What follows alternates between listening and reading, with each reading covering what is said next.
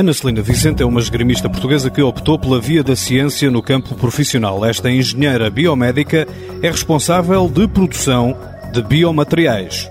Então nós aqui desenvolvemos produtos para substituir o osso e a pele, como dito, e, e eu estou na parte de desenvolvimento e produção daqueles que já existem. A profissão que Ana Celina Vicente escolheu é uma razão para se sentir realizada. Eu sempre gostei muito da área médica. Eu gostava, eu, na, na, altura, quando andava no secundário, pensei também em ir para a medicina, mas também sempre me fascinou muito a parte de engenharia, da indústria aplicada à medicina. E pronto, isto é um caso desse. Acabei de estudar, tirei um curso que eu queria, obtive logo trabalho, trabalho num sítio que eu gosto, faço o que eu gosto e tenho vindo a progredir.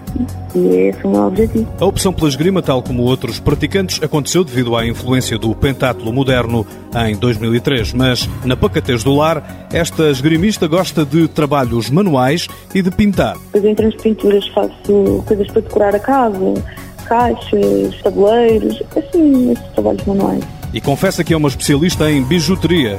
Brincos, colares, anéis, esse tipo de coisas. Principalmente para dar aos amigos e, e algumas coisas também vendo. Não faço isso então, é apenas um hobby quando tenho tempo, quando, quando não tenho, basicamente. É uma coisa é obrigatória da minha vida. Ana Celina Vicente deixa bem vincado que é uma pessoa muito empenhada e a base fundamental que sustenta essa maneira de ser também reside nos amigos e na família. Não esconde que é muito teimosa, às vezes roça o mau feitio quando está muito cansada. Por exemplo, as pessoas às vezes vêm falar comigo e eu estou muito chateada e descarregar nelas quando elas não têm culpa nenhuma. É aí que eu vejo o mau feitio.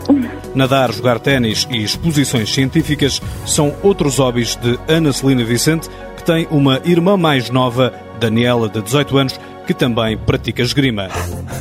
Ana Celina tem 23 anos, participou em vários campeonatos da Europa, campeonatos do mundo e taças do mundo, foi campeã nacional de júniores individual e por equipas e nos últimos dois anos foi vice-campeã nacional. Apoio Instituto do Desporto de Portugal.